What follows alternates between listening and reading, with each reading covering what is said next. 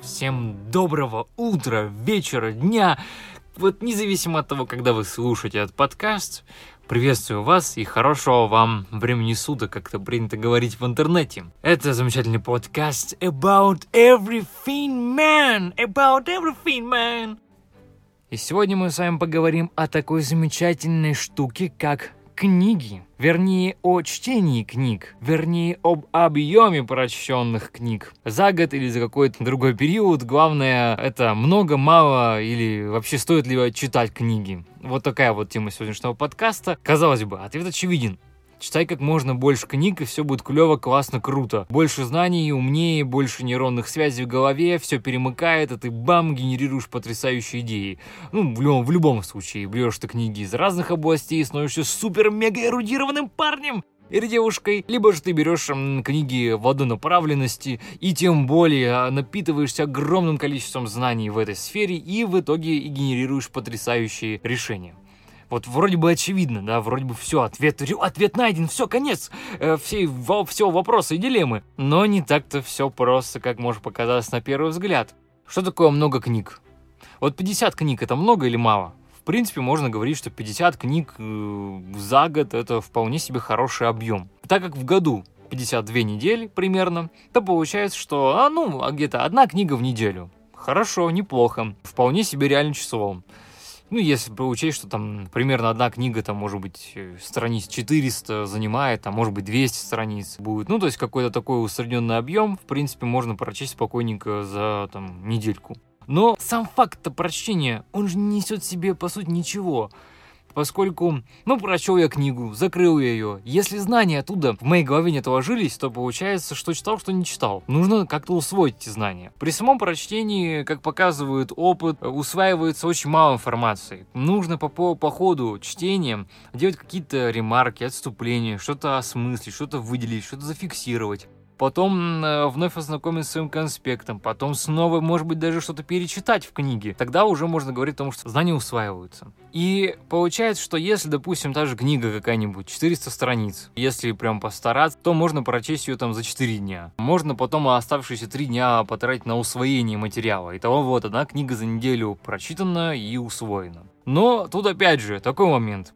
Эту книгу надо сперва вообще прочесть сперва, эти 100 страниц в день, что, в принципе, реальное число, но вот если вы занятой человек и реально даете проекту своему какому-то или работе полностью, или приходите полностью изнеможенный домой уже после рабочего трудового дня, то херачить эти 100 страниц, вот реально, вот в, не то что впаду, но вот ну не в моготу вообще. Вот вы изнеможенный 8 часов прорешачили, и вот вообще нахер эта книга нужна.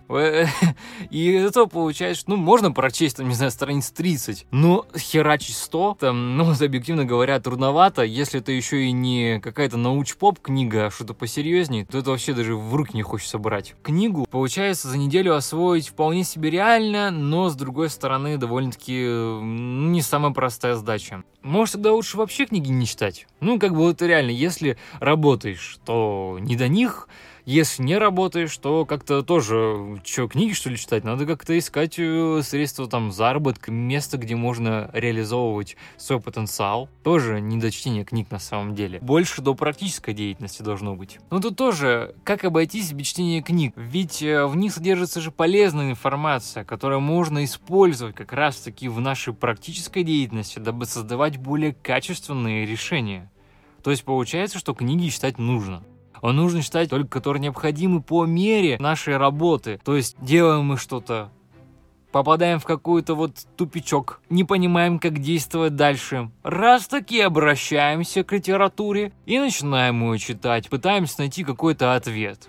И из этого и произрастает самое главное, вот он ответ по сути. Книги не обязательно и даже не нужно читать, вот прям вот открывать и читать их прям от корки до корки прочитывать. Книга — это ж по большому счету как бочка с медом, только бочка со знаниями. И по мере необходимости из этой бочки берется ее содержимое. То есть книга какая-нибудь про мозг нужна не вся же, да, а вот есть какой-то вопрос о том, как формируются знания в голове. И берется и прочитывается какой-то конкретный параграф о там нейронных связях. А, потому что вы там решили глубже проникнуть в там мнемотехники и во имя более правильного понимания принципов э, работы запоминания вы решили изучить механику запоминания более глубоко. Из этого получается, что во имя удовольствия читать книги можно, различную художественную литературу. Может быть, во имя статуса эрудированный человек стоит тоже порой читать что-нибудь э, отвлеченное от вашей основной деятельности. Но я топлю больше, если можно так выразиться, за то, что есть какая-то направленность, есть какая-то ваша основная деятельность, и именно в ней вы постоянно изучаете что-то новое, применяете это на практике, смотрите, работает, нет, фиксируете, и берете вы знания именно под конкретные свои вопросы, которые вы хотите там изучить более глубоко. То есть книги нужно воспринимать как, наверное, Яндекс или Google, то есть у вас есть конкретный вопрос, и вы как бы вбиваете как будто бы его и просматриваете всю книгу. Нашли ответ, не нашли, нашли, может, какие-то иные похожие, смежные данные, не подошло, выкинули, взяли другую. Ну, примерно так вот, я думаю, нужно относиться к книгам. То есть используйте книги как инструмент. Спасибо за внимание.